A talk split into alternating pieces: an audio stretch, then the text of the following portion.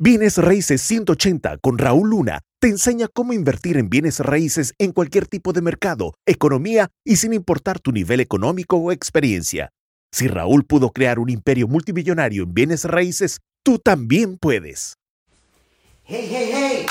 Les saluda aquí su amigo Raúl Luna, fundador de Propiedades 180 y raúluna.com. El día de hoy te voy a compartir un tema estupendamente eh, eh, eh, muy especial para mi persona. Espero que aprendas de ello y que de corazón este, lo compartas con otros. Así es que síguenos en las redes sociales, muéstrame ahí likes, déjame tu comentario, bueno o malo, no importa, déjalo allí abajo.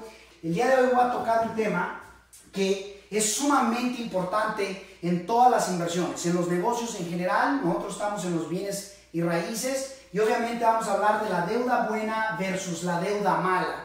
Porque hay personas allá afuera que eh, eh, dicen, oye, pues no deberías de tener tarjetas de crédito, que todas las deudas son malas, deberías de vivir eh, sin deuda, que algunas personas obviamente ah, literalmente las he escuchado que dicen, oye, nosotros no debemos nada, etcétera, etcétera. Y la realidad es que si no logras entender la diferencia entre deuda buena y deuda mala, entonces te puedo prometer que nunca vas a tener una expansión masiva en tu vida, en tu negocio. Ah, no importa qué tipo de negocio sea, voy a hablarte de los bienes raíces porque es en el ramo en, donde nosotros estamos, pero esto es verdad en cualquier ámbito, ¿ok? Ahora, para que logres entender de una deuda buena a una deuda mala, ojo, porque va a ser muy importante entender lo que es un activo y lo que es un pasivo. Te pone, un activo te pone dinero en tu bolsillo. Así es como lo vas a distinguir. Asset, en inglés se le llama asset, es un activo, te pone dinero en tu bolsillo. Solo que te pone dinero en tu bolsillo es un asset, es un activo. Lo que te quita dinero, ¿ok? Es un liability y en español la traducción que encontré fue pasivo, cosa que no estoy muy de acuerdo ahí, pero bueno, de igual forma, eso fue lo que el diccionario me dio. El pasivo te quita dinero ¿ok? Del bolsillo. Entonces, al entender que es un activo, que es un asset, un pasivo, que es un liability, este te pone dinero en la, en la bolsa, este te quita dinero del banco, de la bolsa, ¿ok? Ahora, deuda buena versus deuda mala. Deuda mala, por ejemplo, eh, para mí es cuando tienes gastos, cuando es un gasto. ¿Qué es un gasto? Por ejemplo, un gasto es cuando eh, compras, eh, por ejemplo, ropa, cuando compras una televisión, cuando compras, por ejemplo, todo lo que se va a devaluar, ¿ok? Todo lo que tiene o tiende a devaluarse. Entonces, eh, si pides dinero prestado, si, si tienes una deuda y pides dinero prestado, para mí eso es obviamente deuda mala, ¿ok?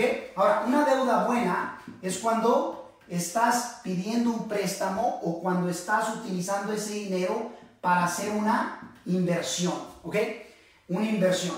Entonces, una inversión, deuda buena, un gasto, deuda mala. Ahora, hay muchas personas que dicen, Raúl, entonces, ¿cómo puedo distinguir si un carro, eh, eh, eh, mi carro que utilizo, es, es, es un gasto o es una inversión? La pregunta es, ¿para qué lo estás usando? Si lo estás utilizando para, vamos a decir un ejemplo, para generar más dinero, ¿ok? Vamos a decir que tienes una, vamos a decir que, cosa que ya es cuestión del pasado, ¿no? Los, los eh, eh, taxis, iba a decir los, los taxistas, eh, pero es cuestión del pasado. Sin embargo, los camiones, por ejemplo, si tienes camiones, ¿es un gasto o es una inversión? Bueno, si el camión lo estás utilizando como forma de generar un ingreso y ese es tu negocio, entonces, y pides y debes obviamente los camiones, entonces es una inversión, ¿ok? Ahora, gastos es cuando obviamente lo estás utilizando nada más para ti, no hay ningún beneficio que lo estás utilizando para negocio. ¿ok? Entonces, un complejo de apartamentos o vas a comprar este, y vas a pedir un préstamo. ¿Sería una deuda mala o sería una deuda buena? Asumiendo que la locación es extraordinaria, que obviamente está en una, localidad que está creciendo en empleo, en, en, población y en cosas así, pues obviamente es una inversión, ¿cierto? Pero hay muchas cosas que no sabemos distinguir. Por ejemplo, la deuda buena te va a dar apalancamiento apalancamiento. La deuda mala realmente te pone más. Si te quita dinero, si te está quitando dinero y está devaluándose lo que acabas de comprar y le pusiste deuda, es una deuda mala. Si tiene apreciación y te pone dinero en tu bolsa, para mí es una deuda buena. Te pongo un ejemplo. Recuerdo hace tres años que invertimos, este, eh, mi esposa y, mi persona, fuimos a un curso, nos sentamos como por dos horas, nos costó 200 dólares el curso. Eh, este, ustedes saben cómo va el asunto, ¿no? Primero fue gratis, luego nos vendieron 200 dólares, luego fuimos al de tres días, creo que, o dos días, algo así, por 200 dólares, y luego terminamos comprando un curso de 80 mil dólares, ¿no? Y nunca se me olvida que eh, eh, le, digo, le digo a mi, a, mi esposa Rosy, le digo, ¿sabes qué? Eh, deberíamos de invertirlo, deberíamos de hacer, obviamente, de comprar el curso. Y ella un poco nerviosa dice, híjole, le digo, ¿y sabes qué? Deberíamos de ponerlo en la tarjeta de crédito. Deberíamos, mira, de, pongámoslo en la tarjeta de crédito el curso y utilicemos obviamente el, el resto del dinero para nosotros obviamente seguir invirtiendo. Y nunca se me va a olvidar, porque ¿qué crees? En la educación podrá ser deuda buena o deuda mala, ¿ok?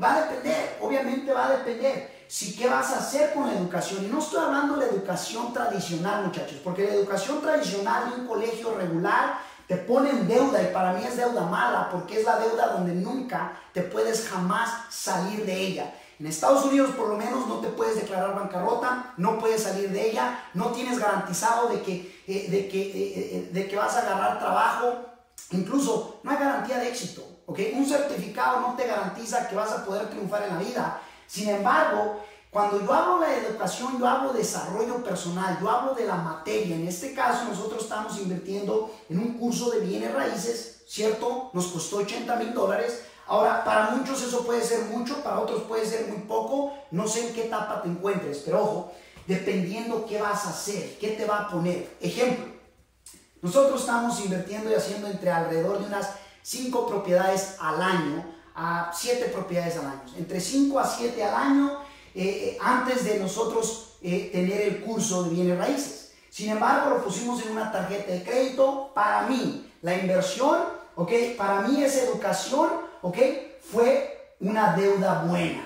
Una deuda buena. Porque le dije a Rosy, le dije, Rosy, le dije, ¿confías en mí? Digo, tú sabes obviamente que si yo voy a tomar un curso, obvio es porque vamos a formar parte de, una comunidad impresionante, pero muy por encima, vamos a hacer algo al respecto. Y damas y caballeros, lo único que te puedo decir es esto. Estoy agradecido con la vida que, que, que invertimos en ese curso. Estoy totalmente agradecido y estamos bendecidos porque nos fuimos literalmente de hacer, noten, 5 a 7 tratos, ¿ok? 5 a 7 tratos al año, ¿ok? A 5 o 7 tratos, ¿ok? Al mes, literalmente. O sea que tú dime a mí si valió la pena. ¿Sabes quién hace que valga la pena? Uno mismo. Entonces, para nosotros, la educación fue una buena inversión, pero la educación puede ser, ahora vuelvo a lo mismo para no confundir a nadie, la educación de desarrollo personal, la educación privada, la educación, el conocimiento, ¿ok? Hemos invertido bastante tiempo desde, eh, eh, obviamente, eh, educarnos, prepararnos, el poder contar con, obviamente, resultados extraordinarios. Y hoy en día, pues, ¿qué crees? Les enseñamos a nuestros estudiantes, les enseñamos en cómo, obviamente, puedan triunfar. Ya en cualquier negocio, ahora, bienes raíces es, es nuestro ramo y eso es en lo que nos enfocamos, ¿ok? Ahora, deuda buena versus deuda mala. La deuda mala ¿ok? Recuerda, te va a sacar de la bolsa y se va a devaluar. Por ejemplo, eh, eh, una computadora. Una computadora se devalúa, pero si lo estás comprando para poder generar ingreso, ¿ok? Para poder construir un negocio, deuda buena. Entonces, ¿qué determina si es deuda buena o deuda mala? Lo determina el uso, ¿ok? El uso. Entonces, un teléfono, una computadora se va a devaluar, lógico pero te va a generar, si lo estás usando para negocio, te va a generar ingreso, ¿ok? Le puede crear valor, apreciación al negocio. Si estás construyendo una marca, si estás haciendo eso, ¿ok? Entonces, cuando, eh, eh, por esa misma razón, yo creo en la deuda. Primero que nada, yo diría, los intereses están tan bajos actualmente y siguen bajando, de hecho acaban de bajar otra vez. y que no nos vaya a sorprender que el día de mañana Estados Unidos esté como eh, Europa. Eh, en Europa, por ejemplo, en España, los intereses están hasta negativos. Te pagan por pedir dinero prestado. Incluso están no nada más en cero, en algunos eh, países en, Europa están en menos cero. Yo creo que deberíamos de endeudarnos lo más rápido, lo más pronto. Acuérdate, es más, repite conmigo, lo más rápido y lo más pronto. ¿Cómo tú, tú qué crees que pueda pasar, por ejemplo, con los impuestos? ¿Crees que el gobierno va a bajar los impuestos o va a seguir subiendo los impuestos? El país está en una deuda masiva en una deuda que no haya ni cómo salir de ella. Una deuda muy mala. ¿Por qué? Porque le debe a todo mundo y obviamente no haya cómo pagarla, porque esa deuda no se utilizó para que le pusiera dinero o para que fuera una inversión. ¿Ok? Entonces, espero que logren distinguir entre deuda buena y deuda mala. Las tarjetas de crédito no son malas ni buenas, simplemente son. ¿Ok? El uso que tú le des es lo que lo hace una deuda buena o una deuda mala. Para mí una tarjeta de crédito es una herramienta. Con, e, con esa tarjeta de crédito, por ejemplo, es más, tengo aquí literalmente algunas tarjetas, ¿ok? Tengo aquí algunas tarjetas en donde lo que hacemos es que de ahí pagamos para toda la construcción y se convierte en una deuda buena, una deuda buena temporal. ¿Por qué? Porque nos dan hasta el 3% de regreso. No nada más nos permite eh, que sea inversión, pero que sea apalancamiento. Nos, nos permite expansión, expansión. ¿Ok? Una deuda mala te va a dar contracción. ¿Ok? Contracción. Contracción viene siendo que va a reducir el poder adquisitivo. La deuda buena te va a permitir expanderte. ¿ok? Crecer las ventas. Entonces, porque hay personas que se agarran utilizando las tarjetas de crédito para comprarse, por ejemplo, la camisa, comprarse relojes, comprarse viajes. Es más, si te vas de viaje, un viaje, ¿qué puede ser un viaje? ¿Deuda buena o deuda mala? Si lo vas a poner en, una tarjeta de crédito o, o si lo vas a pagar, por ejemplo, con algún tipo de préstamo. Todo depende. Si el viaje es para ir a ver propiedades, ¿cierto? Si vas a ver propiedades que tienes bajo contrato, que te van a generar dinero, entonces es una inversión. Es como cuando, si vas a ir a un evento, si vas a ir a un evento, a educarte, a prepararte, ¿qué es? ¿Deuda buena o deuda mala? Bueno, dependiendo qué vayas a hacer con ello, ¿sí? Si es nada más, por, por ejemplo, ah, y, estoy hablando específicamente si vas a poner deuda. Si no pones deuda, pues obviamente no, no entra ni, ni, ni siendo deuda buena ni siendo deuda mala. Pero ojo, tú tienes que preguntarte, ¿qué tengo más? ¿Tengo activos que me ponen dinero en mi bolsillo o tengo pasivos que me quitan dinero de mi bolsillo? ¿Qué tengo más? ¿Deuda buena o deuda mala? A mí me encanta la deuda. Y entre, entre más deuda buena tengo, te voy a decir por qué. ¿Quién paga la deuda buena? Ojo, otros. ¿Quién paga la deuda mala? Generalmente tú. Deuda buena la pagan otros, ¿ok? Deuda, ¿Por qué es deuda buena? Porque otros están pagando por ella, no tú. Deuda mala, generalmente la terminas pagando tú. Ejemplo, ¿cómo yo, cómo, cómo yo vivo mi vida? Y esto es algo que le digo a mis hijos, que le digo a mi, a, mi esposa, le digo, como yo vivo la vida es bien práctica. Si yo quiero tener, eh, vamos a decir, eh, carros, yates, viajes, lo que se me antoje y se me dé la gana, entonces yo me aseguro de invertir en activos, ¿ok? Me endeudo en comprar activos que son assets, ¿ok? Para que otros paguen esa deuda y que comience a generar bastante ingreso residual, bastante dinero o ingreso residual para que pague y pueda comprar eh, todas las cosas que se bajan de valor, todo lo que te va a quitar dinero. Ahora, puedes tenerlo todo, ¿ok? Pero tienes que saber las prioridades correctas. Puedes tenerlo todo, nomás hay que saber las prioridades correctas. ¿Por qué? Porque si construyes deuda buena a través de activos que te dan el dinero para que vayas y lo quemes si quieres, porque sabes bien que el próximo mes te da más, el siguiente mes te da más, el siguiente mes te da más, el siguiente mes te da más. Damas y caballeros, espero que sepas distinguirlo. y que de hoy en adelante no te vaya a escuchar decir que no te gustan las deudas. Porque cuando yo escucho que a alguien no le gusta la deuda, me retacha escuchar eso porque eh, eh, lo único que me está diciendo es qué tan ignorante la persona está de no saber diferenciar entre deuda buena y deuda mala.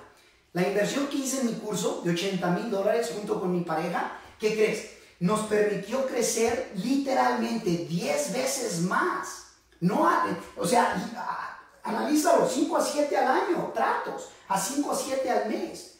Se pagó, se, se superpagó, pero, pero fue una deuda temporal, hermanos. Nos, ¿Cuánto nos tomó? Nos tomó como 90 días, ¿no? Sí, como 90 días. Con 90 días en pagarla de regreso. Ahora, era un reto, pero es importante que ustedes entiendan entre deuda buena y deuda mala, ¿ok? Entonces, ojo, deuda mala siempre va a terminar siendo un gasto, hundiéndote más en el hoyo, haciéndote más pequeño, contracción, y terminas pagándola tú generalmente. Traes todo en el lomo y por eso la gente está esclavizada, por eso las personas literalmente se sienten que no salen del mismo agujero. Eh, y una deuda buena inversión, apalancamiento, expansión, alguien más lo paga. Entonces, asegúrate que agrandes las deudas buenas. Si no estás agrandando las deudas buenas, yo ya sé que no estás en expansión.